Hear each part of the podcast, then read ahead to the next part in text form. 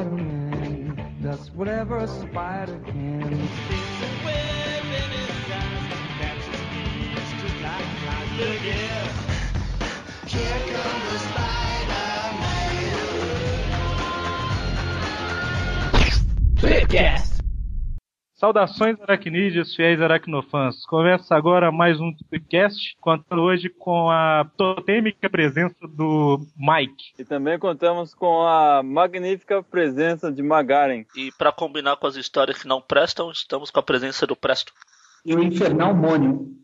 E como sempre, estamos aqui reunidos, graças aos esforços daquele que não aguenta mais piadinhas com o Vic e abandonou o apelido, Eric.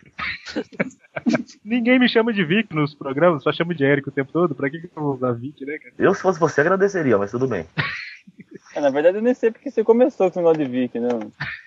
É, o apelido. Mas enfim, hoje a gente tá aqui reunido pra falar dos das piores histórias aí que tem acontecido nos últimos 15 anos do Homem-Aranha, né? O que que tá acontecendo, cara? Vamos tentar entender um pouco das histórias aí e a gente começa a falar sobre isso depois dos e-mails.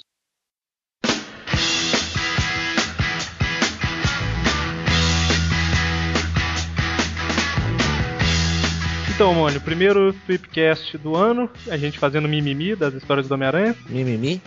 É, a gente tá reclamando da- dos últimos 15 anos de história do personagem, né? Na verdade, se deixar, eu reclamo bem mais do que 15.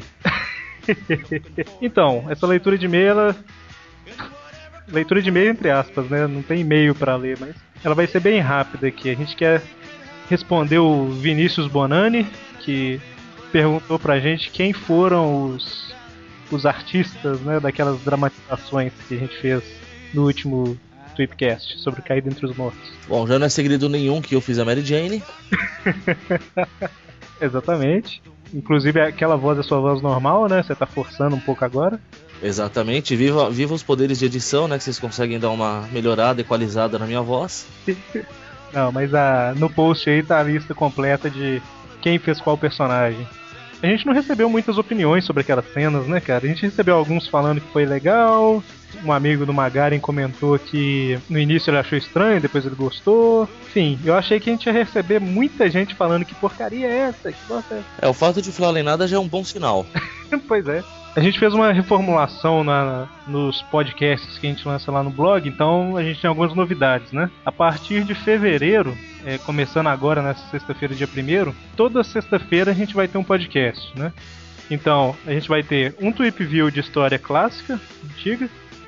Na outra semana vai ser um Tweep View da revista atual do Homem-Aranha. No caso, a gente sempre vai estar falando da revista do mês anterior, porque a Panini é meio doida, né, nos lançamentos dela, então a gente não quer ficar vendido aqui. Depois, Tweep View da história clássica de novo. E na última sexta-feira do mês, um Tweepcast com um assunto variado aqui, esses programas maiores. Um assunto aleatório. Às vezes isso vai mudar um pouquinho, porque às vezes a gente vai ter cinco sexta-feiras no mês, alguma coisa assim, mas o, o padrão é mais ou menos isso. Mandem e-mail, por favor. Nós queremos a sua opinião. Sua opinião é muito importante. Servimos bem para servir sempre. É, a gente precisa saber, nem que seja um e-mail falando, meu Deus, vocês estão fazendo tudo errado, eu odeio esse site, mas a gente precisa saber pelo menos onde que a gente tá errando pra consertar, né? E se for pra elogiar, melhor ainda. Feedback. Feedback é muito importante. Pois é, afinal de contas a gente não ganha nada fazendo esse site, né? Pois é. Então, e-mails sobre qualquer um, do, qualquer um dos podcasts, tweepcast.aracnofan.com.br, o e-mail tá aí no post, se você não souber como que escreve tweepcast. Não sabe o que é um arroba também, né? Nunca se sabe. Aliás, povo, vocês podem mandar e-mail sugerindo o tema de podcast, tá? Ah, com certeza. Eu só peço que tentem escrever o e-mail em português, porque a gente recebe um, algumas coisas indecifráveis de vez em quando, né?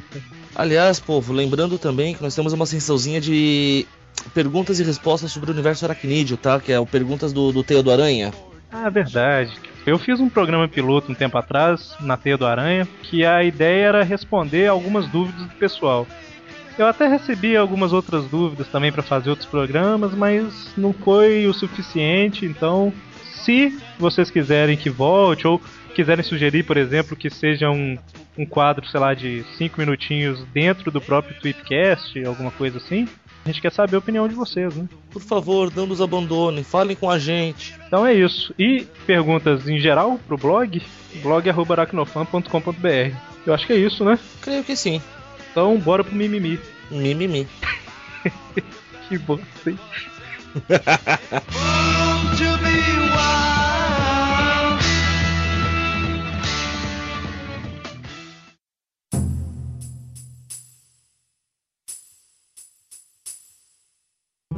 Eu acho que o, o ponto de partida pra essas histórias ruins que a gente teve aí foi a saga do clone, né? Que nem todo mundo acha ruim, mas em geral é vista como uma terrível história, né, do Homem-Aranha. Não, Vic, eu. então, Eric, vamos, vamos falar. Vamos ser bem sinceros. Acho que a, desde os anos 80 mesmo a gente não tem. O Aranha começou a dar a caída, anos 90. Antes da saga do clone, as histórias já estavam bem mequetráficas. Aquelas histórias do pai do Peter voltando. A própria saga do clone, que apesar de eu gostar, eu sei que é ruim que saiu o diabo. Eu estou relendo ela e eu sei que é ruim. É sério que é tão ruim assim? Na época eu gostei pra caramba, eu era um dos únicos defensores dessa saga. Eu sou defensor também, mas é ruim. Eu acho Eu que é quero- pela nostalgia, né? Mas. Eu sou obrigado, eu sou obrigado a pronunciar então, porque eu sou detrator dela.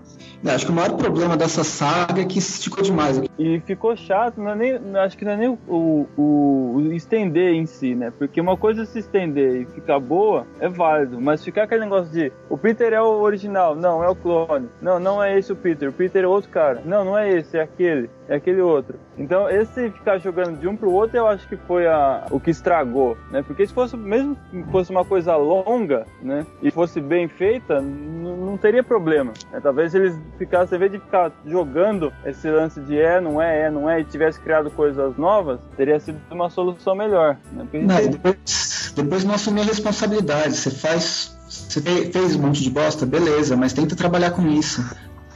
Os dois anos que, você, que eu fiz de quadrinhos não existiu. E depois eu mordei e carimbou embaixo, né? É, eu não, acho entendi, não entendi, como assim, Presto? Não entendi o que quis dizer. É, teve dois anos de, de saga do clone. E Ah. depois consequência nenhuma. Eles ignoraram, como se nada tivesse acontecido. Ah, entendi, entendi. É. Porque saiu ruim não quer dizer agora eu vou, vou ignorar, entendeu? Uhum. A gente deve falar mais da saga do clone num Tweepcast próprio, né? Assim, eu acho que o, o problema maior foi, foi que ela não foi pensada como uma saga grande, né? Então, eles chegaram num ponto onde dava pra fazer uma, um encerramento, vamos dizer assim, e tiveram que, nossa, como que a gente vai fazer aqui pra prolongar isso, né? Aí nasceu toda, todo o problema. Bom, a saga do clone foi só pra gente encerrar, é, encerrar não, né? Iniciar o assunto aqui. O Eric tá doido pra ir embora. Ela serviu só pra gente iniciar, iniciar mais ou menos a época que, que as histórias começaram a, a piorar, né? Então, vamos começar aqui a, a falar da- das piores histórias aí dos anos 2000, né? E aí eu acho que a primeira, cara, teve um, um tempinho de história antes disso daqui, teve uns 3, 4 anos de história, mas eu acho que a primeira que foi ruim, ruim mesmo, foi aquela do, do Ezequiel, né? Não, na verdade, eu não acho nem a história em si ruim. Aquela questão dos poderes totêmicos do Aranha ficou um pouco, um pouco esquisita, né? Eu acho que foi o mesmo problema da, da saga do clone, no sentido que eles colocaram esses poderes totêmicos numa edição e depois como se ele nunca tivesse nunca tivesse acontecido nada.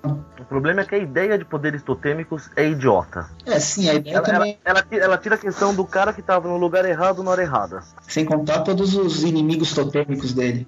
Ah, não, não começa a citar aquelas coisas. O Homem-Aranha estava na predestinação, todos os inimigos tavam- estavam predestinados a aparecer para ele no momento certo. Pois Então, é. eu, eu acho o conceito de, de ser predestinado idiota. Eu também. Mas esse foi o grande problema dessa, dessa fase, pelo menos. Não, eu não sei se eu diria predestinado, mas aqui tá falando com o Eric até agora de pouco. Eu acho que o lance deles terem usado o Ezequiel ter poder, esses poderes místicos, né? A origem do poder do Ezequiel ser místico é válido, mas não necessariamente que a do Peter também teria que ser, né? Ele poderia, sei lá, desco- descobriu-se um cara que tem os poderes igual do Aranha, só que na, na verdade as origens são diferentes, né? E o que eu achei bacana foi desse lance dos vilões iniciar uma caçada atrás do Peter. Ele falou assim, não, a gente quer de volta esses poderes que eles tinham a ideia de que seriam poderes totêmicos, eu acho, né? Que deveria seria mais bacana. Eles estariam caçando da pessoa errada, né? Quando na verdade eles deveriam estar atrás dos poderes do Ezequiel, que sim seriam os poderes místicos, né? Mas o lance da caçada em si eu achei uma coisa bacana. Assim, só esclarecendo pra quem tá ouvindo que talvez não tenha lido a história, a ideia Eu é te que invejo. A ideia da, da história é o seguinte: apareceu um cara, mas né, que tinha os mesmos poderes do Peter, né? Que conhecia sobre. É, que sabia que o Peter era o Homem-Aranha, porque ele investigou ele durante um tempo e tal. E ele fala com o Peter que, na verdade, a origem dos poderes do Peter não foi aquela aranha irradiada, né? Na verdade, a origem dos poderes dele é uma coisa meio totêmica, assim, que é a aranha passou o poder dela para o Peter, né? E não, não foi a radiação que fez aquilo, a aranha já ia fazer aquilo de alguma forma e tal. Então, e ele coloca que o Peter, ele é um cara que ele verdadeiramente é, tem essa origem totêmica de poderes. Esse totem dele atrai o totem de outros animais. No caso, é, justificaria porque a maioria dos inimigos do Homem-Aranha é, é, um polvo, é um abutre, é um lagarto, são animais, né? Que Não, são... polvos e aranhas vivem brigando. A gente vê isso na natureza o tempo todo. Pois é. E explicaria são... também porque a, a Vespa tem sentido de Vespa contra o aranha? explicaria.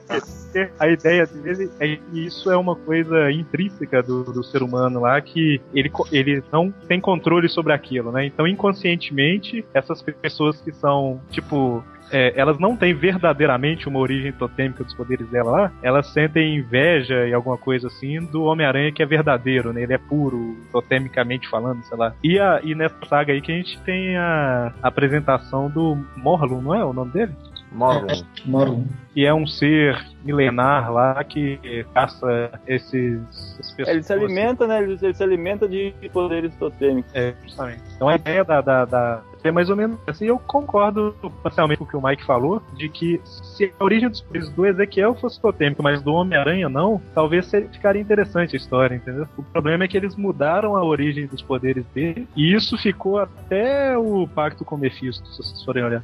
Só lá que isso foi cancelado. Outra coisa também pra se falar daqui a pouco. Pois é. Eu acho que antes, antes do Ezequiel, que eu, uma, uma fase que eu não gostei foi logo que começou a, a Panini publicar o Homem-Aranha, os primeiros números. Aquela, a morte da Mary Jane no, no acidente de avião, teve umas edições muito bizarras. Era abril. Foi em abril ainda. Era prêmio. É que ela volta na Homem-Aranha, ele volta na Homem-Aranha da Panini número 8. Porque até quando ela volta, ela fala: Não, Peter, a gente não, é, não deve ficar junto no momento. Inclusive, é a última edição que o Howard Mack escreve. É Homem-Aranha número 8 da Panini. É justamente. Muito, muito tosca também. Depois da saga do clone, o Howard Mack. Na verdade, o Howard Mack ele escreveu uma parte da saga do clone, né? Escreveu. Ele ficou até essa separação do Peter e da Mary Jane. Aí logo em seguida começou a fase do J. Michael Straczynski. Exatamente. Que, a... e entrou esse aqui, ó. que foi em, a partir de junho de 2001 que ele assumiu a, a edição do Homem-Aranha e foi até, até lá pra. até o pacto com o Mephisto, né? Ele ficou sete anos e meio com a edição do Homem-Aranha nas mãos. E dos seis pontos que a gente vai citar aqui, quatro são dele. que coisa, não? Seis principais pontos. Né? É um bom escritor, né? Porra! Cara, ele, Não, tem um problema com o Straczynski. Tipo, ele, eu gosto de algumas ideias que ele tem, mas ele não, não sabe levar pra frente. A, a ideia do Thor, eu acompanhei o início dele, foi muito legal, mas depois ficou uma porcaria. Ele sai de repente no meio da, da saga que ele está preparando. O Superman na, na DC também. Ele teve uma ideia que podia ser interessante, mas fez duas, três edições e depois falou: Ah, não, tá todo mundo me enchendo o saco, eu vou sair e toma aqui o filho de vocês. E aí fica aqueles buracos que ninguém sabe, sabe o que fazer. E foi no momento que aconteceu a mesma coisa. Eu acho que a única coisa boa que Straczynski escreveu do começo ao fim foi Babylon 5. E isso porque era série de TV. Eu gostei daquelas duas. A Rising Star, a primeira fase do. primeiro volume do Rising Star eu gostei. E daquele. Daquele que é um cara perdido no, no mundo de onde as pessoas são esquecidas. Eu esqueci o nome. Ah, tem uma editora que vai relançar agora o encadernado dela. Eu não faço nem ideia do que você tá falando. Não é aquele Midnight Nation, não, Midnight né? Nation, isso. Eu gostei dessa, dessa revista dele. Mas é porque não é fora de cronologia, né? É uma cronologia própria que ele cria. Não sei se vocês lembram, naquele podcast que o, do Norman Osborn, que o Carlos Outra estava participando, ele comentou que as coisas que ele tinha lido do Straczynski eram boas. E eu já vi muita gente elogiando o trabalho do Straczynski, mas parece que de vez em quando, principalmente no Homem-Aranha, né? ele dá uma escorregada feia, né, nas histórias. Mas assim, a gente tem que ter em mente que por mais que o roteirista ele seja responsável lá pelo, pelo roteiro, né, da história, ele não, não escolhe sozinho, né, o, a, a história que ele vai contar, vamos dizer assim. Ele apresenta aquela história para os editores e eles aprovam ou não, né? Então assim, por mais que o Straczynski tenha feito isso daí, a gente tem que ter em mente que todo mundo da Marvel envolvido com Homem-Aranha concordou com essas histórias, né? Então a gente tem a gente tem costume de fazer igual a gente faz com o diretor de filme, né? A gente joga a culpa toda em cima dele, mas ele não é o único responsável. Né? Muitas vezes é o menor dos responsáveis, né? É, porque, por exemplo, a própria série do clone, os caras foram obrigados a continuar com ela, né? A prolongá-la o máximo possível. Você pega um filme Homem-Aranha 3 aí, o, o povo da Sony obrigou o Sam Raimi a colocar o Venom e tal. Então o cara fica. Ele, ele é o que tá ali na frente, né? Então ele que leva a culpa de tudo, igual o Dan Slott tá levando agora. Olha que sobre o Homem-Aranha 3 eu posso falar de novo como é que funcionou o processo. A Sony falou, você vai por isso, isso e isso. Ele apertou o botãozinho, foda-se e saiu andando. A Sony que pagava o salário dele ele tinha que fazer o que ela mandava. É, se é é pra fazer, eu vou fazer então, não tem problema. E que se dane, mano. Depois da mão de estagiário e fui tomar um café. É, que o meu problema do Krasinski é que ele sempre cai nessa. São várias. Sempre que ele entra numa revista de linha, ele acaba saindo e dando essa desculpa que a culpa não foi dele, foi sempre da editora. E aparentemente, eu não li muito coisa do Krasinski, mas aparentemente ele é um cara que ele não é bom pra escrever revista mensal, né? Ele é bom pra escrever séries fechadas, é isso? Eu li É. muitas outras coisas dele pra poder falar. Assim, eu acho que funciona assim, ele tem ideias bacanas, né? Que nem o Press falou aí do Thor. Eu acho que ele começa muito bem as coisas, mas eu acho que quando começa a estender muito, ele peca na execução, digamos assim. Ele tem ideias bacanas, tem, tem uns plots legais que, na, que a gente daqui a pouco a gente vai falar do, do, do, do, do pacto. Eu não acho o pacto de todo ruim, mas a execução da coisa que não é boa. Eu acho que as ideias são bacanas, mas na hora de executar uma, uma ideia dele, ele peca. Eu acho que é aí que falha. E aqui, o- os desenhos do John Romita Jr. Eu tenho uma memória afetiva, vamos dizer assim, com as revistas com desenho dele época que eu era criança que lia. Vocês gostam do, do, traço dele? Que eu sei que é o tipo de traço que o povo ama odeia, né? Eu gosto, cara, eu, mas é uma coisa que eu aprendi a gostar, sabe? Eu não sei se foi a, a- No começo eu achava bem, bem ruinzinho, assim, não, não gostava nada do, do Romita Jr., mas foi mais ou menos na, na- quando eu comecei a ler também. E foi uma, uma, uma arte que eu comecei a gostar pra caramba, ainda mais quando ele desenha cenário que tem chuva. O Romita Jr. desenhando chuva, pra mim, é um dos mais bacanas. Tem umas capas muito legais dele que ele fez para Aranha que eu acho sensacional. A própria da volta do, do, do Andy Verde, eu acho que é dele, né? Lá Sim. na É, Alemanha, sempre assim. É, assim como o Mike, eu também aprendi a gostar e agora eu aprendi a desgostar também. Foi uma fase. Ah, atualmente eu não sei como é que tá, gente, mas eu gostava bastante da arte dele, sim. É, Eu não Fala. Não, é que eu não tava no início por causa que ela era muito suja. Eu achava ela sempre muito carregada. E, não sei, aprendi a gostar como vocês falaram. É estranho isso, esse padrão. É, pra mim é diferente da, do Humberto Ramos, por exemplo, que eu não aprendo a gostar nem a pau. Aí não. mas a gente tá falando de, de desenhista, não, pô?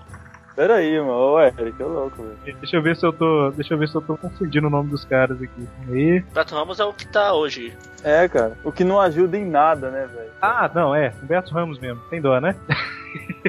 Mas assim, só ia falar que eu levantei a bola aqui porque nessa fase do Ezequiel o desenhista era o John Romita Jr., né? Trabalhando. Era, era. A edição que o Ben Haley morre na saga do, do clone também é do John Romita Jr. Ah, sim. Só, olha só. Se, se, não, se não tivessem ressuscitado o Octopus na saga do clone, não tinha acontecido o que aconteceu. É, ressuscitou depois da saga, né? É, na verdade, na verdade foi durante ali, né? No meio dessa coisa esticadona e tal. Foi até o pessoal lá da galerinha do tentáculo lá. Inclusive, não, na verdade, foi depois, né? Foi depois. Ele morreu, ele morreu durante a saga do clone, tanto que foi o Kenny que matou ele. Não, Mas ele volta depois da saga do clone. né? Teve, teve uns totens envolvidos, lembra? Logo depois da saga do clone, que aí deixou o, Norman mais louco ainda, a Madame Teia com não sei que tipo de poder. Ah, a reunião do quinteto. Isso. Eu gostei dessa saga. Também. Não, bem, achei boa, achei divertida. O, o Octopus ele volta no mesmo mês que o Duende Verde volta. Do- volta não, né? No mesmo mês que o Norman Osborn volta pra sociedade lá, né? Que é justamente a capa que o Mike falou mais cedo da Que quando ele se revela que tava por trás de toda a saga, né? E, e ele, ele chega, compra o Clarim e tal, fala que na verdade ele tava na Europa, alguma coisa assim. Ele tava criando os filhos dele, o Norman. Assim, é, a gente vai entrar em esse detalhe aí daqui a pouquinho. Próximo Próximo. Próximo. Próximo tópico. Mas aqui, o, o que aconteceu com o Ezequiel, no final das contas? Ele morreu, não morreu? Morreu e ressuscitou. Teve alguma coisa disso. Tá brincando, você tá querendo me dizer que alguém morreu e depois ressuscitou na Marvel? Mas o Ezequiel é conhecido, é quinta categoria, o cara. Pois é, eu sei que ele morreu, mas eu não lembro como foi. Alguém Então, eu lembra? sei que tem que rola algum tipo de traição, né? Eu não sei se ele tava usando o Peter como bode expiatório, assim. Por isso que eu tava falando que eu trouxe essa ideia da, da- do poder do Ezequiel ser totêmico e do Peter não. Tipo, aqueles caçadores, né, de, de, de poderes totêmicos, eles estavam atrás do Peter, só que é como se o Ezequiel tivesse usado o Peter pra ser a isca, entendeu? Mas, ah, enquanto eles estão caçando o Peter, eu fico de boa, né? Foi uma coisa mais ou menos assim. O que não é um plano a longo prazo. Não, não, porque iam matar o Peter pra ser, peraí. Segundo a Wikipedia, ele voltou naquela Green Hunt que foi saiu em Homem-Aranha 119 agora. É, mas não era ele não, era o Camaleão. Era tipo pra enganar o Peter, pra levar ele lá pro, pro lugar. Beleza. Naquela, naquela época ele já tinha. Mas eu tô vendo aqui que parece que ele salvou o Peter de, sei lá, de ser comido por uma aranha lá e morreu, uma coisa assim. Eu não lembro, eu não lia nessa época. Lembrando, mais ou menos, ele se sacrificou pelo Peter mesmo. Porque ele ia per... o, exem- o exemplo lá do, do, do Totem da Aranha era o Ezequiel, depois passou pro Peter. Só que tinha alguma coisa que o. é existe um ciclo da vida do- da, da, da aranha que ela ia ter que morrer. O Peter, aí, pra, pro Peter não morrer, o Ezequiel se sacrificou. E foi quando o Peter entrou naquele casulo e ganhou os, os poderes de ferrão. Eu acho que foi nessa. nessa, Então, essa isso aí é o outro, não é? Esse daí já é o. do outro. Isso já é bem depois, porque ele morre lá no número 30 e pouco. Essa do outro é número 60, alguma coisa. Ele aparece de novo no final do, do Straczynski. Não lembro. Pra mim ele morria e depois não aparecia mais, não.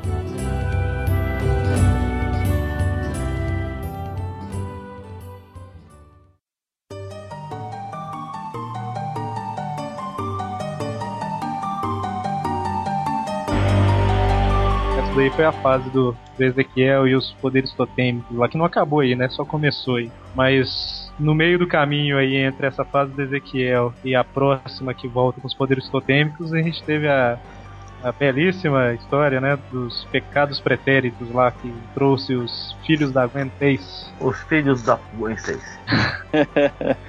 Mano, essa daí eu não consigo. Não consegui tirar nada de bom disso aí. Nada, re- nada, nada.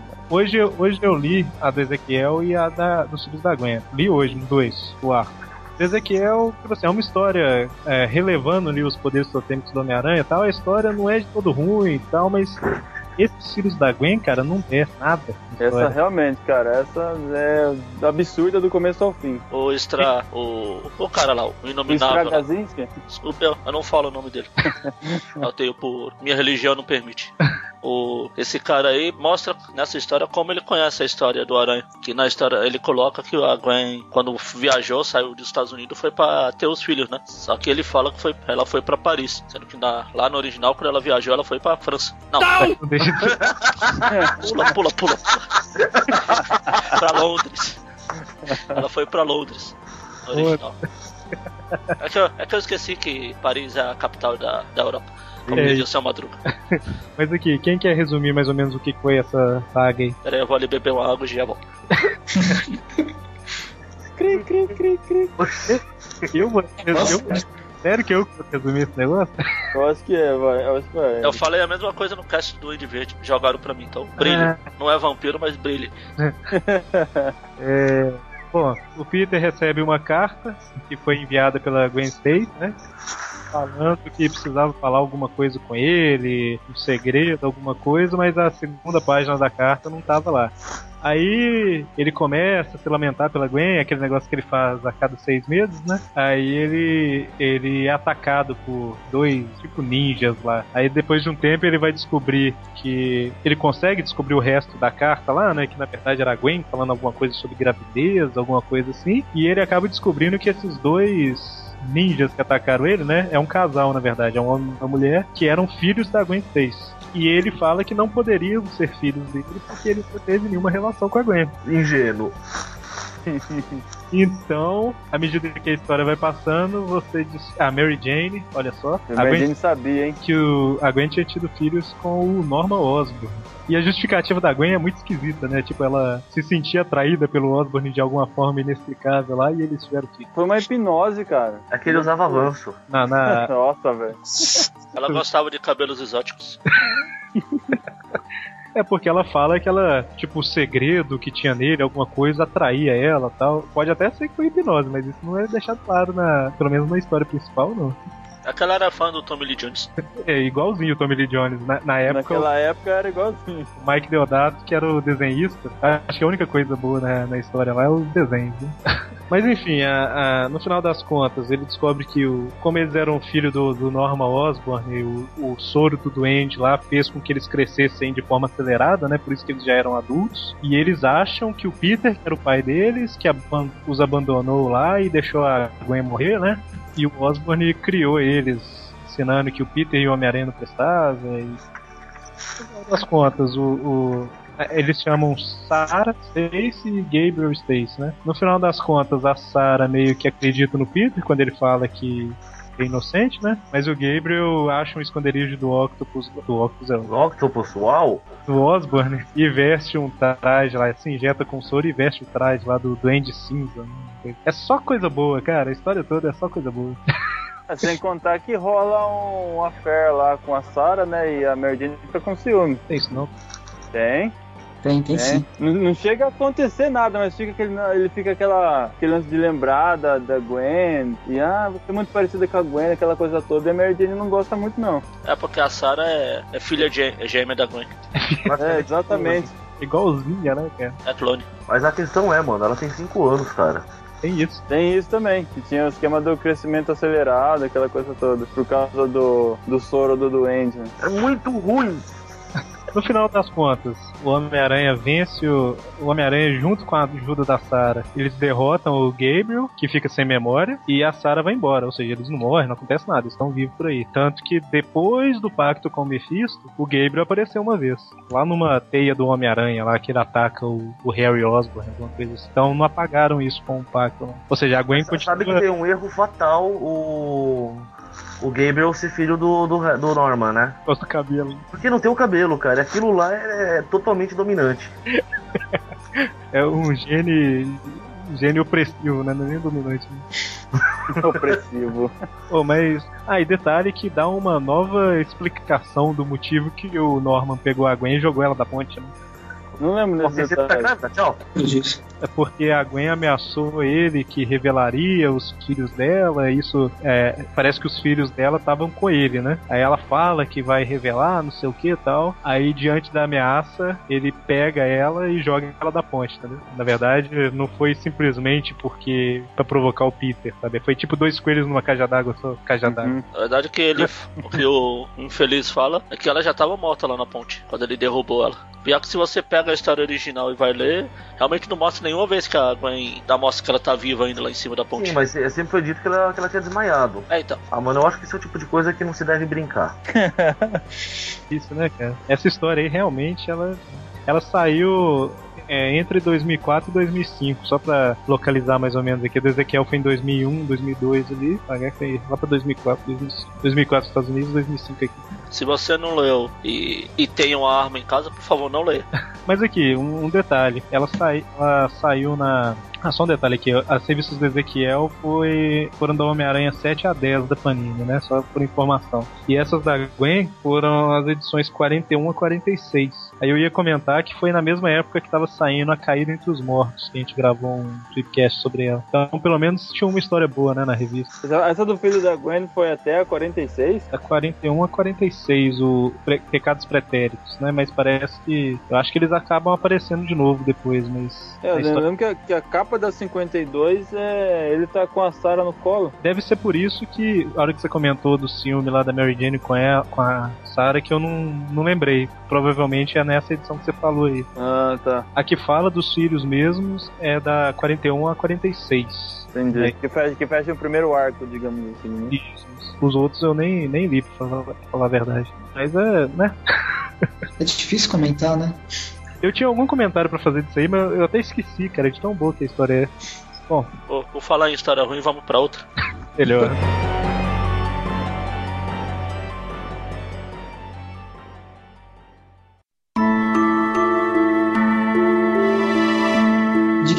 ideia de escolher esse tema para o, o primeiro cast do ano? Bem melancólico. Melancólico.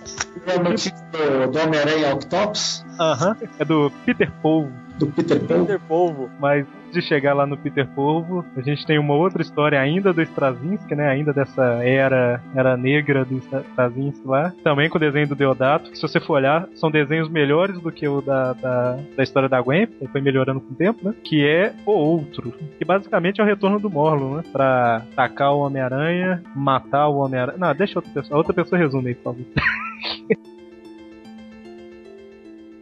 Eu tô achando que sou eu que li pra fazer esse cast. Aqui no pacto, pacto com o Mephisto, eles pediram pra apagar tudo, então eu apaguei também. Li pra pagar só casamento. Não, apaguei tudo. Toda a fase do, do infeliz lá. Por favor, se é pra pagar, faça direito.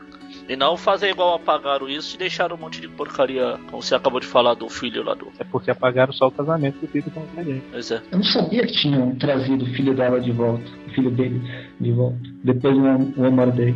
Cagada, hein? Pois é, não- e tem referência, quando a ameaça apareceu, aquele duende doido lá, é, alguém fala que, que, ah, é o duende cinza, não sei o que, chama de duende cinza, né? Aí o Homem-Aranha fala alguma coisa, tipo, ah não, duende cinza não, já tive um que me deu muita dor de cabeça, ele faz uma referência nessa fase. Bom, mas falando do outro, foi uma história que saiu entre 2005 e 2006, aqui no Brasil ela saiu na Homem-Aranha 100 até 63, né? É 2005, 2006 lá nos Estados Unidos, 2006, 2007 aqui. E basicamente é, é, é uma história que volta lá na questão dos poderes totêmicos do Homem-Aranha. O Morlun aparece, mata o, o Peter, e aí o Peter tem toda uma experiência lá que eu não lembro direito no, com uma aranha lá. Como é que é, Mike? O Mike deve lembrar. Então, ele tem aquela questão de, de, de evolução, né? Evoluir ou morrer. Rola, uma- rola um esquema assim, ou ele deve evoluir os poderes dele, ou ele vai morrer. É como se ele tivesse que assumir de uma vez, assim, que os poderes deles têm origem nesse totem da aranha, né? E aí, nessa, nesse, nessa aceitação de que realmente ele, os poderes dele têm essa origem mística, que ele sai do casulo lá com toda essa nova, essa nova atualização de, de poderes, né? Não, Inclusive... não teve a ver dele ter tomado um cacete da rainha inseto ou alguma coisa do gênero, uma bobagem assim?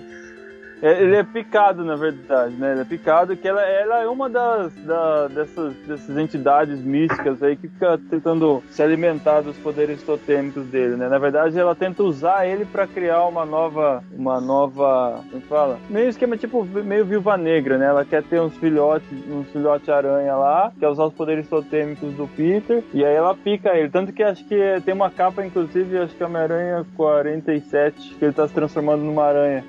Mas isso é lá atrás, né? Ah, tá. Entendi. Tá falando. É, que o Mônio falou dessa rainha. Essa rainha é mais ou menos nessa fase aí que ele tam- tá se transformando. Entendi. Então acho que ela é antes do, do, da do outro, né? Eu comentei aqui que o outro retomava isso do- dos poderes totêmicos, mas na verdade ele, eles nunca ficaram de lado, né? É, Durante nunca todo. ficaram, eles só diminuíram a. Eles estavam sempre. Por isso que eu tava, a gente tava conversando naquela hora, eu tava esquecendo, né? Porque eles sempre davam uma diminuída na importância disso, né? Mas eles estavam sempre ressuscitando. De vez em quando eles ressuscitavam essa ideia. Né? Ressuscitavam uma. voltavam a dar uma importância maior pra essa questão. Tanto Aí- que esse, esse do outro aí foi aquele esquema que eu acho que foi mais pra, pra se encaixar com o que acontecia no filme, né? Que foi o lance das teias serem orgânicas, né? Porque É, o filme- acho que foi de 2002, né? 2002. E aí eu acho que no segundo filme que aí que, que, que nos quadrinhos as teias dele, que depois desse final da saga do outro, também eram orgânicas. Eu acho que foi depois do terceiro, já que o terceiro é de 2005, não é? Não lembro, cara. Não, o terceiro é 2007. de 2007. 2007? Ah, não, então é, é a saga começou lá em 2005. É 2002, 2004 e 2007. Foi entre o 2 e o 3, então. É. Então, isso. É, e você comentou dos poderes aí, né? E o que acontece é que o Morlun mata o Homem-Aranha, o Peter Parker, né? Aí ele tem a experiência lá com a aranha, não sei o que, ele aceita ou não aceita essa questão de, de totem e tal. Aí ele volta a viver, né? Saindo desse casulo aí e tal. E quando ele volta, ele tem alguns poderes poderes diferentes, né? Além dos poderes que ele já tinha, ele consegue, tipo, se comunicar lá com, com as aranhas e tal. Ele tem a teia orgânica e ele tem aquele ferrão que saiu do pulso. Um ferrão, tipo uma. É, um ferrão mesmo, né? Que saiu do pulso. E assim, o- os poderes em si, na- na- nas lutas, eram legais, né? A história do, do Totem que era, né? É, não. É, então, eu nem na verdade, falar. assim, na, nessa questão da, da, da experiência, da origem dos poderes dele em serem totêmicos, não realmente é meio bizarro. Mas se você levar para essa questão da evolução, né, em que teve uma experiência com, a, com esses poderes totêmicos e isso fosse uma coisa que mesclasse com, esse, com esses poderes que ele já tem de origem científica, digamos assim, né, que foi uma experiência radioativa, talvez seja mais fácil de aceitar, porque é uma coisa que juntou uma coisa com a outra, né?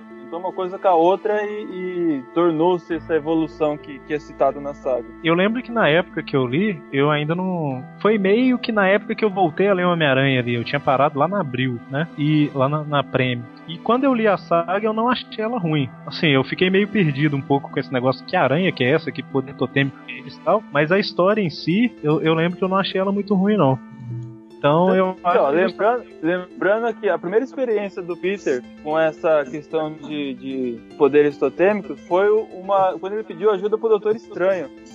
Lá, lá no comecinho lá da, da, da Panini lá, ele tá procurando um cara que viaja, ele sequestra crianças e viaja entre portais dimensionais, assim. E ele vai pedir ajuda pro Doutor Estranho pra, pra achar esse cara. Só que o Doutor Estranho fala pra ele assim, ah, viagens por mundos é, espirituais, místicos, assim, é perigoso. Então se você encontrar uma coisa que chame a atenção, que não seja o que você tá procurando, se afasta.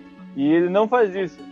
Ele acaba encontrando essa aranha, esse totem da aranha a primeira vez, antes mesmo de ter um contato com o Ezequiel. É, Mônio, Magaren e Marcelo vocês chegaram a ler alguma coisa nessa época aí? Ou conhecem um pouco da história nessa época? Não, na época que eu li, eu acho que eu confundi a morte do Ezequiel por causa dessa saga do outro que volta o Morlun. Ele se bobear durante a viagem nele dentro do casulo, ele deve ter lembrado do Ezequiel, alguma coisa assim. Eu lembro Ah. de ter visto o Peter se olhando no espelho com um monte de olho e desistir de ler. Isso é bem. É, isso daí foi na, na época que o Mike falou aí. Da dessa- rainha lá, né? Da rainha aranha lá. Inclusive, no final da saga O Outro, é, aparece um novo vilão com origem nesses poderes totêmicos, né? Que sai, na verdade, do casulo dele, né? Que é uma outra espécie de, de aranha lá. Isso aí ficou esquecido, não ficou? Ficou, ficou. Eu pelo menos não lembro que fim deu esse, esse vilão aí. Era um, tipo de um clone do, do Aranha? Cara, acho que clone não, porque era uma outra. Era um, um- um vilão. Era uma mulher, né? Era um sexo feminino, pelo menos. disso. Do gênero feminino, digamos assim. lembro. E, na verdade, ele, ele, ele sai do, ele é formado pelos, pelas aranhas que estão no casulo dele quando ele sai. Dá pra ter uma ideia de como que a história, as histórias são boas pelos nossos comentários, né? É esquecível, né? A gente só lembra da pior parte, o resto é completamente esquecível. É, eu lembrei muito da história do Ezequiel e dos filhos da Gwen porque eu li hoje, né? Se eu tivesse lido na época, eu tinha sido também. Que coragem. É, o, o sacrifício que eu tive que fazer pelo, pelo Zipcast, né? O problema dessas sagas é que eu só lembro que ela existiu e tenho muito, uma lembrança muito ruim dela. Mas a história em si eu não lembro mais. Pra ver como ela deve ser ruim.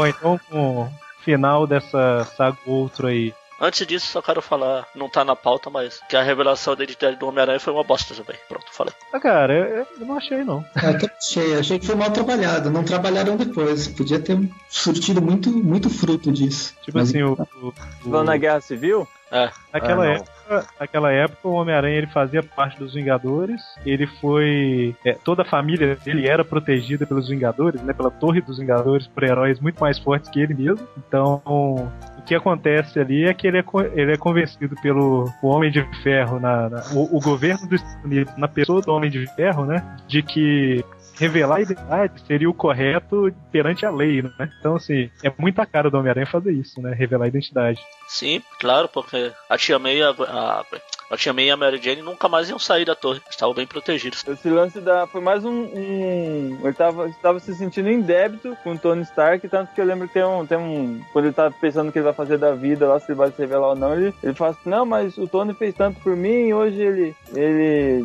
arrumou um lugar onde eu morar, me, protege minha família, não sei o que, não sei o que, não sei o que. Ou seja, se qualquer outro tivesse pedido pro Peter se manifestar a identidade dele, talvez ele tivesse falado não. Mas por ele se sentir em débito com o Tony Stark, ele falou: Não, eu preciso pagar essa dívida de algum jeito. Ah, Isso desce uma garrafa de Jack Daniels que ele tava feliz, não precisa fazer isso. Então, mas foi o que o, o Tony pediu, entendeu? O Tony pediu pra ele, revela sua identidade porque eu tô pedindo pra você fazer isso. Então tá Se bom. oferecesse a garrafa de Jack Daniels no lugar, É, se ele tivesse pedido a garrafa, o Peter teria dado a garrafa. O Tony tem problema com bebida, cara. Não pode não. por isso, que ele, é por isso que ele aceitaria a troca. Mas assim, a, a, a revelação da identidade do Peter, na época, a Guerra Civil, pelo menos na minha opinião, foi uma, uma- a Guerra Civil toda foi uma ótima saga, né? Pelo menos eu, eu achei boa. Assim, E as guerras, a minissérie principal, sim. Aí a revelação de identidade, da identidade do Peter, é, naquele contexto, ela fez muito sentido, na verdade, igual o Mike comentou. E assim, ela rendeu uma boa história, que foi aquela que a, Back a in tia Black. É baleada, né? É, a tia May é baleada e aí você tem aquele Back in Black, que o Mike lembrou bem aí, que é a volta do uniforme negro, né? Que foi uma história muito boa na época. Pelo menos Sim. eu, eu vi bastante, né? Sim, sim. O problema foi o depois, né? O que aconteceu depois, né? Basicamente, no Back in Black, o, Homem-Aranha, ele descobriu que o quem mandou o tiro na Tia May lá estava a serviço Ah. do Rei do Crime? Ah, sim. E ele arrebenta com o Rei do Crime lá na prisão. Aí depois que acaba essa, essa fase, chega num ponto que nenhum é, médico, super-herói, super C, sei lá, qualquer coisa, consegue curar a Tia May, porque tá, ela tá tipo num coma, né? E aí entra a história do Um Dia a Mais, né? Que foi a última do Straczynski, sugerida pelo Joe que foi o desenhista, inclusive? Que era, bom, colocar o Mephisto na, na jogada, que era um demônio, né? Pra fazer um pacto com o Homem-Aranha e a Mary Jane para salvar a Tia May, da Tia May, em troca da, do amor que existe entre o Peter Parker e a Mary Jane e apagar da cabeça de todo mundo que a identidade secreta do Homem-Aranha. O que é. o que, na verdade a gente vê que o Mephisto não fez nada, né, velho? O Mephisto mesmo não fez nada. Ele alterou a realidade, né? Então, mas como assim? Ele mandou o Peter de volta pro passado? Só isso? Na verdade, o que ele fez, você tem lá naquele Um Momento no Tempo lá, que saiu no início do ano passado, Sim. mo- mostra que, na verdade, uma coisinha lá na, na história do casamento do Homem-Aranha, lá na Homem-Aranha 100, né? Aham. Ele muda um detalhezinho ali. E aquilo gera uma reação em cadeia que faz com que o Peter e a Mary Jane se casem. Inclusive, Um Momento no Tempo é uma ótima história, né? Eu também acho. é. Na verdade, eu acho. É, é aquele negócio que a gente fala assim: ah, o pacto em si é uma porcaria, é ridículo. Né? Mas quando chega no momento no tempo que a gente vê o que exatamente aconteceu, eu acho totalmente plausível. Né? Que foi É, o- aquela questão do. O que, que eu falo pra você que o Mephisto, for ver, não fez nada? Porque você não vê ele atuando na- no que tá acontecendo. Você vê ele falando lá, quando a, a- que é o que a Mary Jane cochichou lá, que ela também queria esquecer e tal e tal, né? De, de quem o Peter era. Mas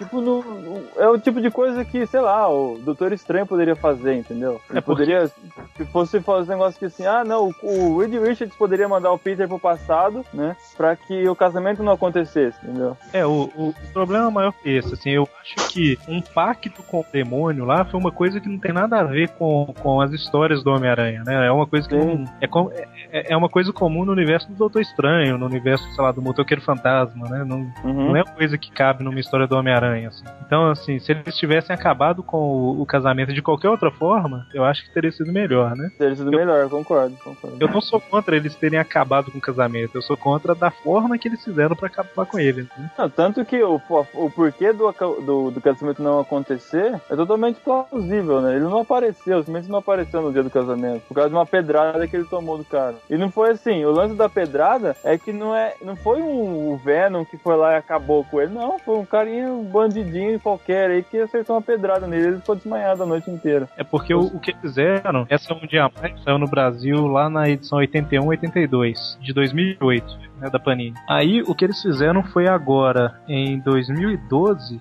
nessa história um momento no tempo mostrar o que que realmente aconteceu, né? Aham. Então, o que eles fizeram foi o seguinte: eles revisitaram aquela história lá do casamento do Homem-Aranha, que começava com ele impedindo o Electro e os capangas dele lá de assaltar um banco, alguma coisa assim. Uhum. Aí o que acontece é o seguinte, na, na história original, ele impede normalmente, fica ele naquela dúvida lá, eu, tenho- eu vou casar com a Mary Jane, tá certo, não tá certo tal. A Mary Jane também pensando a mesma coisa, no final das contas os dois chegam lá e se casam, né? Esse momento no tempo, ela mostra que um dos assaltantes que estava junto com o Electro consegue escapar. Ou seja, foi uma mudança ali pequena, né? Aquele Uhum. esquema você pisar numa borboleta no passado lá e ferrar o mundo, né, no presente. E é esse cara que foge que no final das contas ele, ele vai fazer o Homem-Aranha desmaiar lá na frente. E eu não sei se é ele mesmo que persegue a Mary Jane também, era? Não lembro, de perseguir a Mary Jane, não lembro. Tem um cara que, que persegue a Mary Jane lá e, e faz ela passar um aperto lá, que faz ela repensar se ela realmente é realmente segura ela ficar com o Homem-Aranha ou não, alguma coisa assim, né? Uhum. Aí no final das contas o Peter desmaia, perde o horário do casamento. Quando ele vai pedir desculpa, a Mary Jane fala que não aguenta mais aquilo e tal, e eles se separam. Então, assim, é, é, é uma história plausível, né? E assim, o legal é que eles meio que pegaram aquela história lá dos anos 90, ou, ou- acho que é dos anos 90, né? Início ali. E os traços, até os traços são meio parecidos, né? É como se eles realmente tivessem revisitado a história original. Exatamente. Vocês chegaram a ler o Um Dia a Mais ou vocês nem. Vocês passaram longe? É, Eu Eu parei, eu tinha voltado a ler e parei na, na cagada sinistra. Mas você, você chegou a ler o pacto, não? Então, acho que eu li a história do pacto, só que mostra, o- a menininha mostra lá a vida que ele poderia ter tido.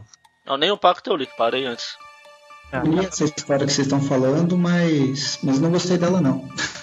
É, foi difícil voltar. Eu gostei da emulação que eles fizeram, que você estava falando, da, do desenho, do, do traço parecido com o que era na época, na década de 70, quando eles se casaram. 70, 80? final dos anos 80, mais ou menos. E eu, eu gostei dessa emulação, mas a, a história em si eu achei bem meia boca, bem broxante. Eu prefiro o que aconteceria se o Peter e a Mary Jane não tivessem se casado. Aquela que caiu lá no mês do, do casamento, né? Lá Isso. Ele, ele terminava com quem? Com a Com Silver a Silver? Sable. Era história legal, Homem-Aranha extra.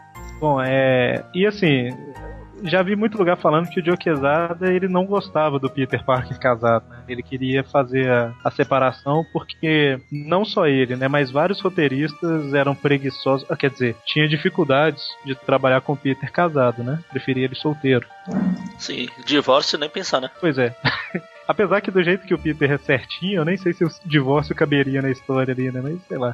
É, Você acha que divórcio é coisa de quem não é certinho? Não, cara, é porque ele é todo. Peter tem um perfil meio conservador, né? Daquele que acha que considera o casamento como, sei lá, uma coisa meio que pra vida toda, né? Pelo menos é o que. A, a impressão que ele me passa é essa quando eu leio alguma revista. Sei, sei. Podia partir da, da MJ mesmo. Pois é, poderia ser. Tanto que lá no, no início, que o, o Mike comentou que ela meio que se separou do Peter lá no. Quando ele acha que ela morreu, do avião e tal, ela se separa dele, né? Assim, não divorcia, mas ela fala que, que não tá dando certo, não sei o que, eles ficam separados um tempo.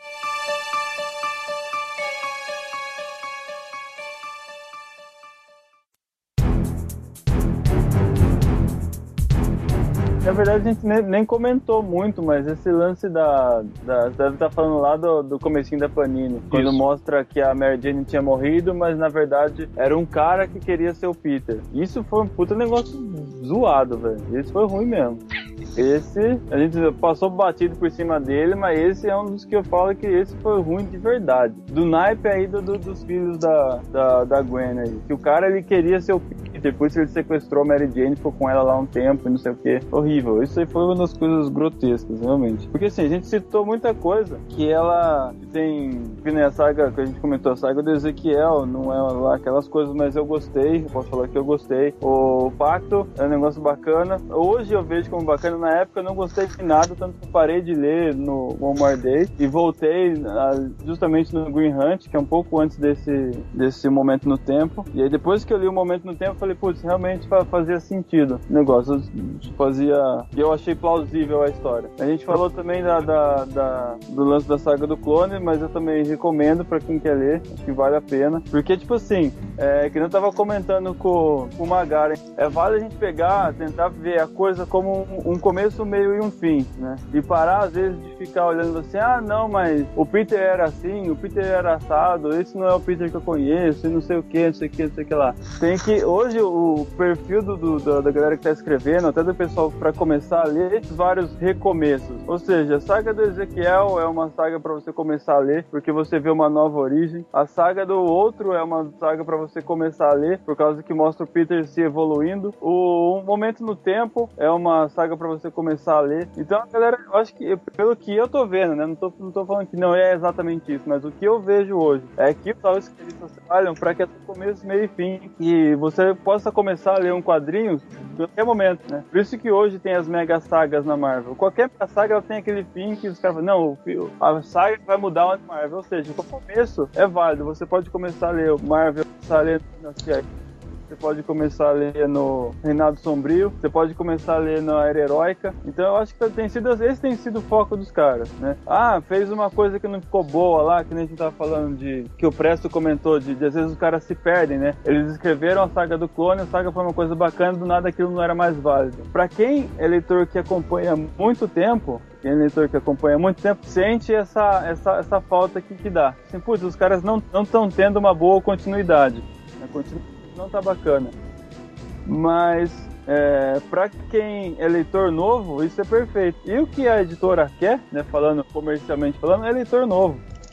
Ele perdeu os antigos, né, ficando velho mesmo, e tem outras preferências, às vezes vão dando preferência para outras coisas, e segurar a molecada que tá pensando, que assistiu o filme aí há dois, três anos atrás. Mike, é igual o que ela faz lá nos Estados Unidos, né? Ela, pros leitores antigos, ela relança encadernado, relança, lança aqueles Spider-Man, Amazing Spider-Man Omnibus, é, ela vai relançando essas coisas pros mais antigos, que inclusive é mais cara, porque em teoria os mais antigos são mais velhos e já trabalham e já tem dinheiro, né? Sim. Quanto que as revistas mensais é, é gente nova que lê praticamente, né? Não- quem é mais antigo meio que chega num ponto que enjoa das mensais, né? Jogo. chega, começa a ficar repetitivo. Que é até o caso que, que acho que o, o Mônio e o Magaren comentaram uma vez, né? Que a história começa a, tipo assim, ah, de novo a mesma história, só que agora é com lagarto ao invés de ser com abutre, né? A, a, o plot, Mas eu, mas eu posso só fazer uma pequena observação? claro. Eu acho que esse papo de ah não, porque tem que ter um- uma espécie de um começo pra atrair leitor novo, é uma frescura sem tamanho. Eu mesmo comecei a, a primeira revista que eu peguei foi aquela a primeira do Venom, que era a última aventura com o uniforme negro. Ah, sei, sei. Peguei Mas- o bonde andando completamente naquilo lá. E me interessou, continuei lendo, continuei comprando, comecei a procurar revista antiga. Não- Eu não acho que é questão de ser um início que atrai leitor, é a história boa que atrai leitor. Então, cara, mas quer dizer, aquilo era uma outra época, né, cara? Era uma outra época, era uma outra. A gente vivia numa, numa outra, digamos assim, é. Como é que eu posso dizer? É outra geração. É outra. Exatamente, a palavra é, É, essa. a geração geração que é outra. Sim. Hoje o pessoal, o pessoal de hoje não, não tem. Vou usar mesmo essa palavra. Não tem capacidade pra fazer isso. Pra se ver, tá tudo mais fácil. Pega os videogames. Se você só não termina o videogame se você não quiser um jogo. O pessoal não tem essa. Pega a história andando. Eu tenho um colega que é velho, já começou a ler as histórias do Aranha agora. Sempre fica perguntando por que isso, por que aquilo. Eu não tenho Eu, cara, capacidade de ir peguei- atrás. eu comecei a ler, eu comecei a ler Homem-Aranha com aquela do Caçador Sinistro. Não, minto, minto, minto, minto. Foi a primeira que eu li. Mas eu peguei Carnificina Total pra ler, primeira coisa. Que tem personagem andar com pau lá, em Carnificina Total. E falei, pô, da hora a história, vambora. né? Agora aqui, ó, só um detalhe. Igual vocês falaram que os anos 90 era diferente, né? Você pode pegar qualquer revista dos anos 90. De dois em dois meses, é reexplicado toda a origem do Homem-Aranha. Ele é atualizado tudo que tá acontecendo. De seis em seis edições, ele fala da morte da Gwen. E a, e a cada um ano, ele reapresenta todos os inimigos dele. Então, assim, era uma época que, beleza, eu comecei a ler sei lá, em maio de 92. No máximo até ali pra setembro eu já saberia tudo que eu preciso saber, né? Assim, para entender as histórias da época. Tanto que uma coisa que você pode ver na época lá, você pega uma revista do Homem-Aranha que tinha quatro histórias, três histórias. Normalmente, vamos supor que ela tinha uma Amazing Spider-Man número, sei lá, 500, é, 420, 421 e 422 na mesma revista. A 420 ele começa a história. Na 421 ele já resume toda a história da 420 e continua. Na 422 ele resume toda a história da 20, 21 e continua, entendeu? Então assim, é- é- era uma época que era mais fácil você pegar o, o bonde andando, vamos dizer assim, né? E eu lembro que foi assim comigo, né? Eu peguei a revista do Homem-Aranha em- no mês de, a- de, sei lá, de, de abril. Quando foi no final do ano, eu já, já conhecia todos os principais inimigos, já sabia da Gwen, já sabia tudo, entendeu? Então era uma época um pouco mais, mais, mais fácil de pegar a revista caminhando já. né? Hoje em dia é meio complicado. Não, não acho. Não acho. Acho, não concordo. E mesmo que for mais difícil agora, pô, a internet tá aí, tá todo mundo na internet. É só você colo- colocar Homem-Aranha na Wikipédia, o, o mínimo você você sabe o que, que é do personagem. Então, mas saber sobre o personagem é uma coisa, agora você conhecer a história que tá acontecendo ali são outros 500. Você saber quem é a Gwen Stacy é uma coisa, você saber quem é o Duende Macabro, o Duende Demoníaco. Agora pegar uma história que tá rolando ali, são outros 500. Você não, você não vai entender o contexto que você tá entrando ali. Você vai conhecer os personagens, mas o contexto da história que tá acontecendo você vai ficar perdido, entendeu? Porque antigamente não mudava muita coisa, né? Assim, era. Você teve grandes mudanças, por exemplo, a, a última teve uma grande mudança que foi o casamento do Peter com a Mary Jane. Depois, a- o ponto alto que teve foi a saga do clone, se você olhar, né? Isso aí foi no período de. se você bobear, quase 10 anos aí, né? Que, que o status quo dos personagens não mudava, basicamente. E hoje muda pra fazer bobagem. Então, mas é por isso que eu falo que na época era um pouco mais fácil você pegar a história, porque você não precisa preocupar com isso de que hoje em dia, a cada dois anos, é, um cara deixa de ser o vilão, o outro entra no lugar e já já não é vilão, é herói, não sei o que. Na época acontecia, mas era. era assim, anos 80 e anos 90 as revistas eram um pouco mais infantis, se você for olhar, né? Do que hoje, assim. Isso eu não tô falando só de Homem-Aranha, não, tô falando no geral, né? E apesar que os anos 90 foi um ano com com histórias medianas, né? Não vou falar ruins não, mas era um ano que quase, Foi o ano, foi o ano, da, o ano da crise, né? quase afundou o mercado de quadrinhos. né? Se não fosse os filmes pra salvar nos anos 2000, a gente tava ferrado. Ou não. Podia ter poupado muita coisa. Como assim? É, no caso do Homem-Aranha sim, né? Mas assim, o, o- teria ferrado com todos os heróis. Né? E, assim, é, o Homem-Aranha eu acho que a gente pode dizer que foi o herói que mais sofreu, né? Eu Nos tenho últimos- aquela, aquela teoria de que rola aquelas reuniões na Marvel, sei lá, todo ano pra ver o que vai ter no ano anterior, no próximo ano, os heróis, aí quando termina eles falam, pronto, agora sim, vamos lá, como é que a gente vai ferrar o Homem-Aranha esse ano? Ah, é, é. É por aí mesmo, cara.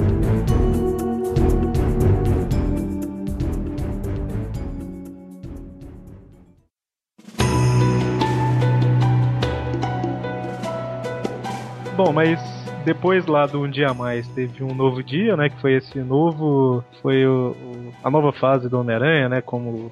A vida dele como se não tivesse casado, né? Teve algumas sagas que tá saindo agora no Brasil, mas no final do ano passado teve uma. uma sei lá, uma bomba aí, né? Que foi uma história que o, o roteirista até ameaça de morte recebeu. Também convenhamos, é o cúmulo, hein? Get a life, né? Igual o William Shatner falou pro, Mano, é o, é- é o cúmulo de ser um fracassado, Puxa. cara. Se não quer ler, não leia, né? Ninguém tá obrigando a ler. Pois é. Então, quem quer falar aí o que que. Qual que foi o, a bomba aí do final de ano nas revistas do Homem-Aranha? Não, não, não. O roteirista já começou a dar a dica quando ele falou que vinha uma coisa por aí que ele ia ter medo de sair de casa. Pois. Daí você já vê que ele tinha plena capacidade em, suas, em sua história. Vai avisar que é spoiler pra quem estiver ouvindo? Ah, sim, é, de agora toca um alerta de spoiler. Daqui pra frente não saiu no Brasil ainda não.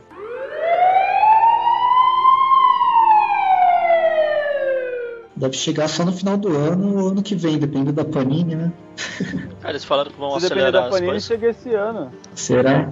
Foi? Eles falaram que vão acelerar, tanto que esse mês vai ter duas revistas dos X-Men pra É verdade. acelerar. E eu ouvi falar que vai ter a mesma coisa com o Homem-Aranha. Não sei qual, não sei como que vai É, ser. na verdade vão ser com todas, né? X-Men só é a primeira.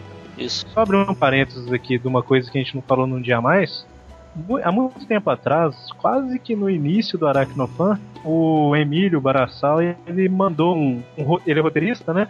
Ele mandou um roteiro alternativo da história que eles poderiam ter, ter feito nesse um dia mais. Tá até no blog lá, vou linkar aqui no, no link do no post aqui do, do cast. Mas basicamente o que ele fez lá. Deixa eu ver se eu lembro, né? Ele colocou que um dia mais era é, o, o, o Peter não ia conseguir salvar a Tia May, né? Igual tava as histórias.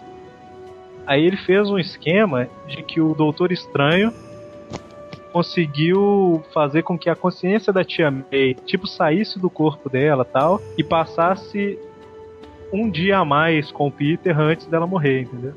Então mudou um pouco o sentido aí do nome da saga. Aí tem toda uma história muito boa, inclusive, que ele, que ele escreveu o roteiro, dela incentivando ele, ela falando que ele deixar ela ir, tal, tal, tal. Aí tem umas lutas lá, algumas coisas na história, né? E, e assim, eu vou deixar o link pra vocês lerem depois, mas seria uma história muito melhor do que realmente foi o pacto, entendeu? Ah, pelo que você falou, seria bem interessante. Eu vou, vou linkar depois lá, mas eu recomendo aí depois vocês darem uma olhada. Foi mais ou menos, guardando as devidas pro- pro- proporções, o que aconteceu lá quando a Tia May morreu, e eu estou fazendo aspas, na saga do clone. Ela tava em coma, ela voltou pra passar mais um tempo com o Peter e morrer. Que veio depois e estragou tudo, mas se tivesse ela morrido lá mesmo, tinha sido legal. Aquela história foi bem legal, né? Dela é. dando o último adeus pro Peter. E falando que você acha que eu sou idiota? Eu já sabia que você era o Homem-Aranha. Pois é. Bom, mas aí, desde o que começou um novo dia lá, que era essa. recontando a história do Homem-Aranha como se ele não tivesse casado, né? O Dr. Octopus ele tava mal pra caramba, né? Tipo, se o cara ficava praticamente dentro de um, um casulo lá que mantinha ele vivo e tudo que ele fazia era através dos tentáculos, né? E ao longo desse tempo, desde lá de 2008 e tal, foi tendo trabalhado isso, de que ele tava querendo, tinha algum plano, alguma coisa. Até uma revista que ele aparece, uma revista do Homem de Ferro, que ele aparece lá tentando roubar a tecnologia do Stark, alguma coisa assim, né? Eu não, não cheguei a ler direito. É, Mas eu, cheguei a faz- eu cheguei até a fazer um post lá no, no- no blog da Comic City lá comentando esse- essa edição do Homem de Ferro, né? Tanto que o Tony Stark faz uma piadinha com o Dr. Octopus lá, falando que não, eu não tenho tempo pra, pra perder com você. Você é vilão que vai enfrentar o Homem-Aranha, né? Vai perder tempo com o Homem-Aranha lá e tal, né? Que ficou tanto tempo querendo ganhar do, do, do Homem-Aranha, vai querer alguma, me enfrentar, você acha que vai vencer? Não, pode ficar tranquilo que o, o destino do Peter já está garantido, reservado, uma coisa assim, né? Já dá uma brecha realmente de que ele tá pensando em alguma coisa.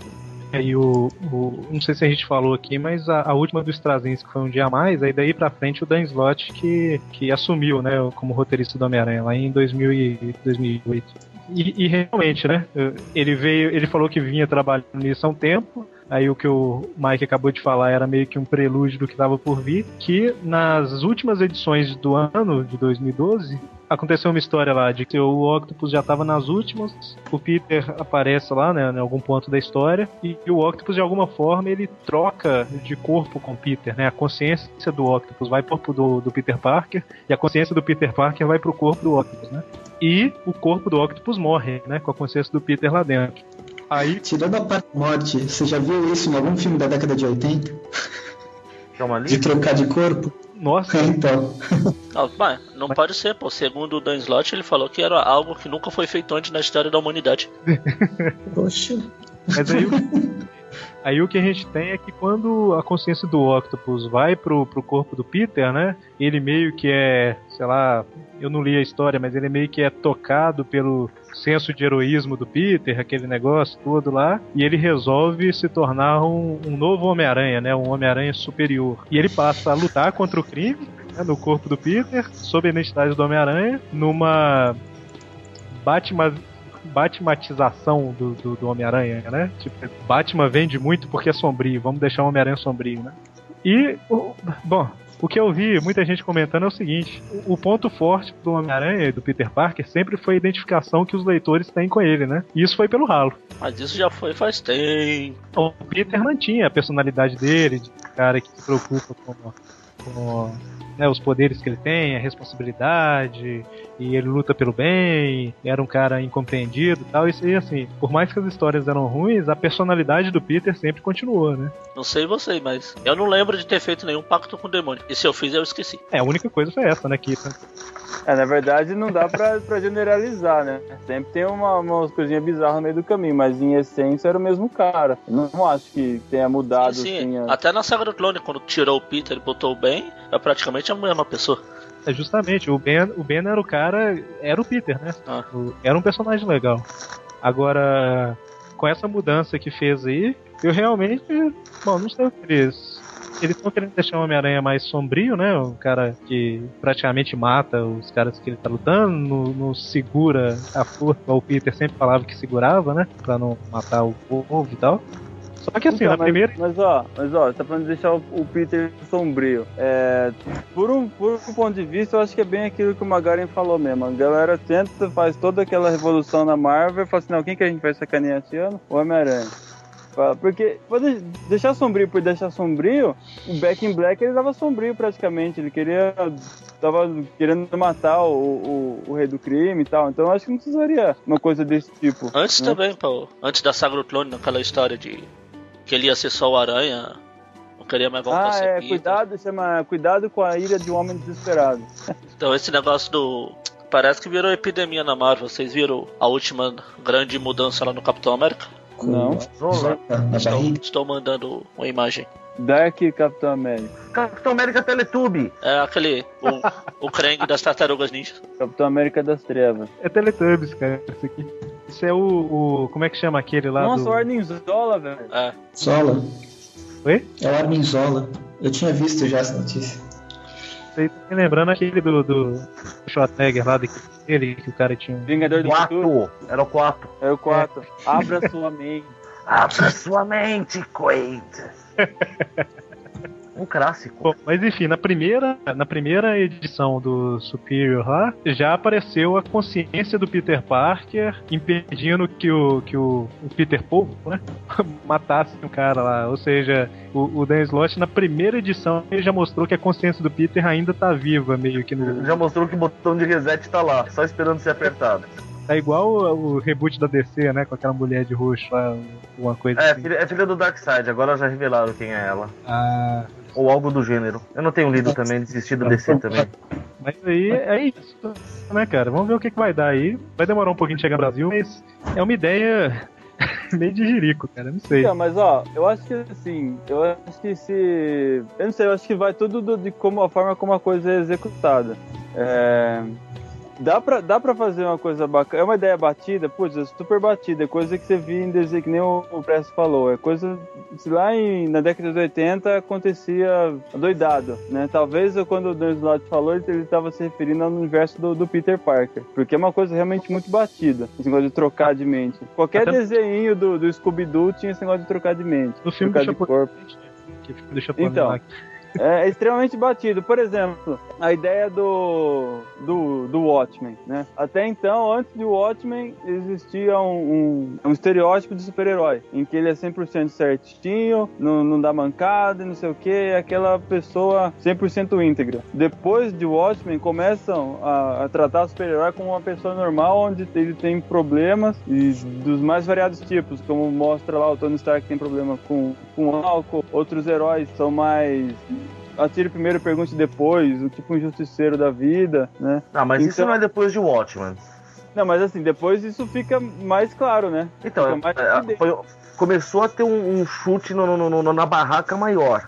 Sim, sim. Mas algu- algumas coisas assim já existiam. Mas a Marvel mesmo se diferenciou justamente por mostrar heróis que eram pessoas normais.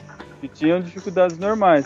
Mas eu digo assim, às vezes não, não- nem na, na dificuldade em si, mas que o herói ele não é na verdade tão mocinho assim. Né? É, vamos só mostrar que o santo tem pé de barro. Exatamente, exatamente. Né? Não é nem, nem, nem tanto ele ter problemas pessoais, mas ele não é tão bonzinho assim, como, como parece, né? Então. é, depois começaram a, a contar várias histórias desse tipo de coisa, onde o, o mocinho não é tão mocinho assim. É, Na verdade, o Batman ficou muito assim. né? Na verdade, esse lance meio Cavaleiro das Trevas é um negócio que quer mostrar um, um herói me- menos, menos certinho, assim, mais quase que um, um, um vilão, digamos assim, né? Então, eu acho Então, que a você, mesma você chegou a ver a história- do Batman no começo? Cara, li pouca Lá coisa, pra mas é 39 mesmo? assim só, né? Ele não, Bom, tinha mano. muito, ele não tinha muito problema em despachar bandido pro outro lado, não. O papo de ele nem encostar em arma começou depois, lá pro final da década de 40, mais ou menos. Mas no começo era barra pesada o negócio. Entendi. É que é quando teve a infantilização de quadrinhos. É, Assim, ele, ele parar de matar começou antes, mas o Batman bem mais idiotizado começou na década de 60, quando teve todo aquele papo lá do livro de Sedução do Inocente, Escambau 4. Entendi, entendi. Bom, eu tô querendo chegar no, no seguinte, talvez eu não tenha dado bons exemplos então, mas eu tô querendo chegar que existem várias formas de você contar uma mesma história, né? Então, eu acho que se, se for bem executado esse lance do, do, do, do Superior Spider-Man aí, pode ser que no final das contas a gente consiga tirar coisas boas daí. Eu acho. Como a gente comentou aqui, que o, o pacto não é de todo ruim. É só, só esperando pra ver mesmo como é que vai terminar isso aí, né? É, o que eu ia comentar é que eu tenho um pouco de dificuldade de falar, vamos dizer assim, de falar mal mesmo de alguma coisa antes de, de ler ou de assistir ou alguma coisa assim. Então, é, a ideia da- do, do, do Superior Spider-Man aí, eu achei uma ideia estranha, né? Uma ideia meio até ruim, assim. Mas eu só posso afirmar se. que talvez a, a ideia da, da troca do, do corpo com o Octopus tenha sido ruim, mas as histórias sejam histórias boas, né? A gente considerando que, que é outra pessoa, não o Peter Parker. Então, assim, é, a gente tem que tentar, sei lá, tá com a mente aberta pra, pra, pra ler, né? Pelo menos a gente vai saber que não é um Peter Parker deturpa- deturpado, né? Pelo menos é outra pessoa ali, né? Então talvez fique até um pouco mais fácil da gente, da gente ler e talvez até gostar, né? Não sei, pode surpreender. As solicitações, se vocês verem as solicitações da Superior Spider-Man 8, já, já anuncia o início do fim do Octavio, o do Octavius no, no, no Homem-Aranha. Eu link Já não foi bem aceito, então. Não sei, eu já era preparado para tirar, para a versão Peter Parker é, grilo, grilo falante. Olha, eu vou, vou falar um negócio, viu, gente? Leitor de quadrinho hoje é um bicho muito chato. Eu acho que antes da internet o trabalho deles era mais fácil. Um monte de nego chiou também quando começou o uniforme negro. Qual você fala do Back in Black lá? Não, não, em Olha 80 e tantos mesmo, Guerras Secretas. Ah, Porque não tinha internet pra, pra vazar notícia antes, e os caras não tentavam arrumar antes mesmo de publicar a história. Hoje tem esse problema. O cara quer consertar a bobagem porque a turma já tá reclamando antes de ler. E aqui, e aqui ô, galera, eu acho que essa ideia aí do, do Dan Slott de colocar o Octopus lá no corpo do Peter, é lógico, né? A edição foi, foi feita essa história aí pra alavancar vendas, igual sempre que tem esse, tipo de polêmica, né? É, é a ideia do mercado lá. Não foi uma coisa feita pra durar, né, cara? É uma coisa feita com data de validade já, assim, não é. Não foi a derrota final do Peter Parker. É feita pra causar polêmicazinha, vender reedição e pronto, acabou. Até a próxima polêmica. Então, na verdade é uma história, né? É a história de como o Peter meio que morreu, é, o Octopus tomou conta do corpo dele e ao longo de, de muito tempo, com batalha e tal, o Peter conseguiu recuperar o corpo dele, né? Não é como se eles tivessem apagado a história, isso é a história, né? Então, assim, é, é um arco grande aí que deve durar um ano, um ano e meio, não sei. Mas. Talvez, talvez o que eles queiram, explorar seja depois a volta do Octopus com a influência do Peter Parker. É, pode ser, entendeu? Talvez, é talvez quando o Peter. Talvez quando o Peter voltar, ele volta um pouco diferente também, sei lá. Ou não, lembra que na última ressurreição dele ele tinha esquecido que ele sabia quem era o Aranha antes? Porque o backup de memória que tinha feito não incluía essa parte. É, É, pois é. tem Então, essa assim, também. a gente só pode especular por enquanto, né? Vamos, vamos esperar sair aí a, a história. Assim, foi dado muita, muita visão pra história, assim, por causa da morte do Peter Parker, né? Mas não é, não é isso, né? Cara, o Peter morreu lá também e voltou num casulo depois. A única diferença das duas aqui é. Quer dizer, não, não vou falar a única diferença porque agora o Octopus tá no corpo do Peter, né? Mas é, o que eu quero dizer é assim: a diferença entre as duas é que a, o outro foi uma história pequena e essa vai ser uma história que vai durar mais tempo. né? Então vamos ver, vai ter o relacionamento aí. Parece que o Peter Polvo aí tá se aproximando da Mary Jane e, e a consciência do Peter ainda tá na cabeça do Octopus. Então, e aí, o que, como é que vai ser, né? Então é esperar pra ver. Não vou falar que eu tô esperando boa história, não, mas. É, vamos ver, né? não tô esperando boa, mas eu tô esperando alguma coisa, né? Torcendo pra que seja coisa boa, mas. É, relembrando o que eu falei lá, lá atrás, né? O, o, o Dan Slott, ele é o, o roteirista, mas não é ele que decide sozinho isso, né? Hum. Tanto que, desde lá do, do Pacto com Mephisto, tem aqueles webheads lá, aqueles cabeças de teia lá, que são uns, uns sete ou oito roteiristas que, em teoria, né, entre aspas, trabalham é, todos focados pra criar plots pro Homem-Aranha, né? Tanto que nas revistas até saía lá, cabeças de teia, e oito sobrenomes de, de, de artistas, né? É isso que me deixou mais desiludido com isso, porque o, a primeira história do Dan Slott no Aranha foi uma das melhores. Arrisco dizer a melhor história que eu li do Aranha nesse, nesses últimos 10 anos, que foi aquela minissérie dele com Tocha. Qual que era? Era Minissérie do Homem-Aranha e Tocha Humana, que saiu daqui. Ah, que isso é no Marvel Apresenta, eu acho. Isso. Ah, tá. Era muito boa. Aí criou aquela expectativa que ele vinha, ele podia salvar, mas aí, aí, aí já viu, né? Na verdade, eu achei que, comparado com o que o Straczynski fez, o Dan Slott fez um trabalho muito bom depois do pacto. As histórias pós-pacto, esse ano de, de 2012, eu achei as histórias meio fracas. Mas do pacto até o, o, o- momento no tempo ali, eu achei histórias boas. né? Aí, é, vo- voltando aos exemplos que eu tava dando lá, na verdade, os exemplos péssimos que eu dei, é, não sei se ficou claro o que eu quis dizer lá com a questão de, de várias formas de contar a mesma história. Eu não sei se, se eu consegui transmitir a ideia que eu tô esperando, não sei. Tipo, apesar de ser uma ideia manchada, ficou claro pra todo mundo. Acho que não, né? Você fala que é uma, uma forma diferente de contar uma história É, porque, em teoria. porque, porque né? eu, eu lembrei do, do, do Watchmen, né? E é uma coisa que o pessoal sempre fala que, ah, mas eu já vi isso em Watchmen, já vi isso em Watchmen, mas eu não consegui lembrar de nenhum exemplo prático. Eu lembrei, o, o, o Mônio tinha. Aí o Mônio falou assim, não, não, não foi bem assim. Tem um contra-argumento aí pros exemplos que eu dei, mas eu escuto bastante pessoal falar de, isso aqui eu já vi em Watchmen, isso aqui depois de Watchmen, tal, tal, tal. Mas eu não consigo lembrar nenhum plausível agora. Então a Mas- mas ideia. Você tem que ver que a minha função no mundo é irritar as pessoas. Não, mas relaxa, mano. Não é porque você, você tem que levantar as questões porque é importante mesmo. Tô dando um exemplo errado aqui. Tem que mais eu o tô que corrigir. Tem mais o que corrigir. Não, não sei.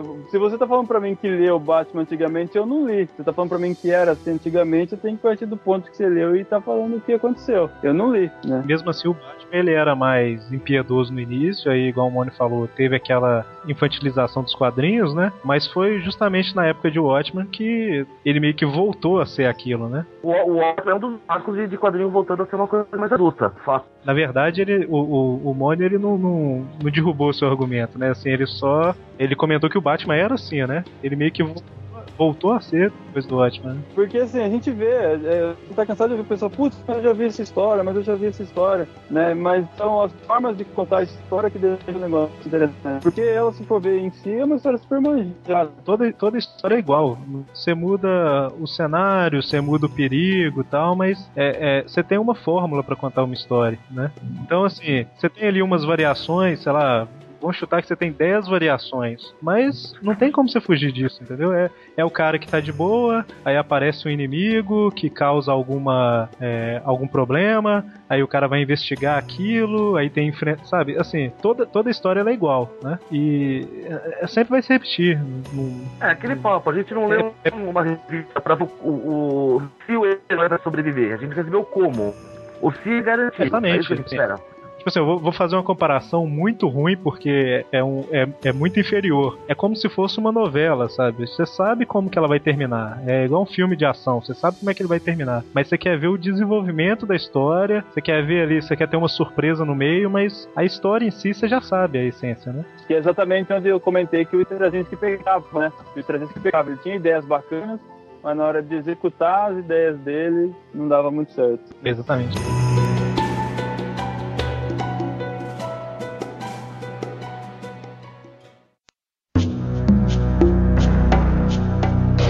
Assim, eu acho que por mais que a gente tenha destacado aqui a- a- as histórias ruins, né, do Homem-Aranha nos últimos cerca de 15 anos aí, não foram só histórias ruins que saíram. Essa- A gente, o próprio Caído entre os Mortos, é, na minha opinião, né, Caído entre os Mortos, a Guerra Civil, as próprias histórias entre aí, por exemplo, a gente teve lá do Ezequiel e teve dos Filhos da Gwen, mas as histórias entre essas aí não eram histórias ruins, né? Eram histórias normais do Homem-Aranha, vamos dizer assim. Então, só que eu acho que o ponto ruim, ele sempre meio que sobressai ao, ao, melhor, né? Ao ponto bom. Então, é, eu acho, sei lá, o que a gente tem que tentar é não ficar preso só nas partes ruins aqui e, e tentar ver o que foi bom também nessa época, né? Igual, sei lá, você tem uma folha branca de papel e faz um, um X no meio. Todo mundo vai notar o X, não vai notar o branco todo que tá no papel, né? O, o, o, o defeito, entre aspas, vamos dizer assim, ele chama muito mais atenção do que o todo, né? Então, é uma filosofada aqui agora, não dei?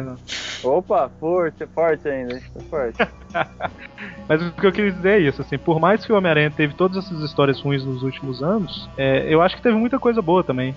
A própria crise de identidade. Então, assim, a, sei lá, a minha conclusão sobre o tema é esse. Né? Eu espero que eles melhorem, né, as histórias.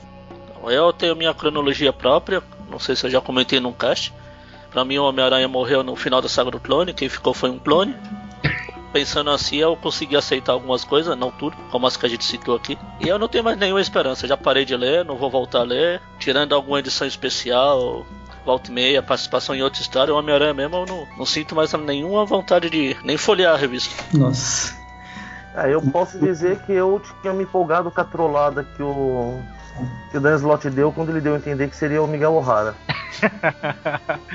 ele deu uma trollada mesmo, né? Ele mandou uma mensagem como se fosse uma DM pro desenhista, né? Falando, ah, o- coloca alguma coisa nos olhos do Miguel lá na Superior Spider-Man, né? Alguma coisa assim. É, Depois ele falou que foi trollada mesmo, ele falou. triste. Eu tinha Falaram-. Vai aparecer. O Aranha 2099 parece que vai aparecer agora na- nessa fase aí do Octopus. Então, na verdade, eu não sei se fica uma boa ideia, viu, cara? Eu acho que ele funcionava bem no universo dele. Embora eu não chegue a ler Exilados, né? Exilados que chama, né? Isso. Ele era legal lá Eu também. não cheguei a ler, não posso dizer, mas é um personagem que eu gostava muito. Mike e, e Presto, alguma consideração final? Não, já falei bastante. Ah, eu só sei que depois do Bombardeio eu tenho a mesma sensação do reboot da DC e desse Marvel Now que vai acontecer agora, que é.